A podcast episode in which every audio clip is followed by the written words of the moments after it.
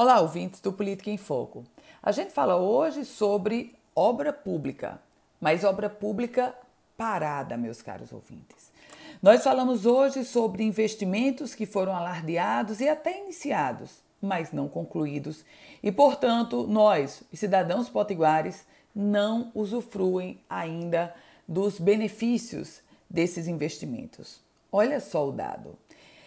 O Rio Grande do Norte tem hoje 75 obras públicas paradas. Juntas, elas totalizam 93 milhões e 700 mil reais.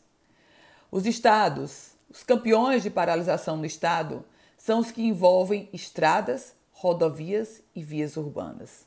Todo esse levantamento, esse detalhado levantamento, foi feito pelo painel de obras do Tribunal de Contas do Estado esse painel de obras, ele coleta as informações a partir do Sistema Integrado de Auditoria de Obras e Serviços de Engenharia. O sistema do Tribunal de Contas do Estado aponta 25 serviços relativos a estradas, e aí estão incluídas pavimentação de ruas e até construção de uma passagem molhada.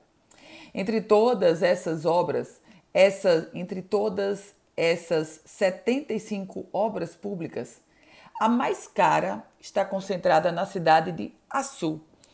É um serviço de complementação no sistema de esgotamento sanitário, uma obra que seria feita pela Companhia de Águas e Esgotos do Rio Grande do Norte, lá em Açu. Com recursos federais, o valor do investimento 19 milhões e 600 mil reais. De acordo com a CAERN, cerca de 85% dos serviços foram executados e atualmente é aguardada a conclusão de uma readequação contratual. E aí chegamos a Natal. Das cinco obras paralisadas, duas possuem o mesmo contrato e são os maiores recursos. São obras avaliadas em 6 milhões de reais.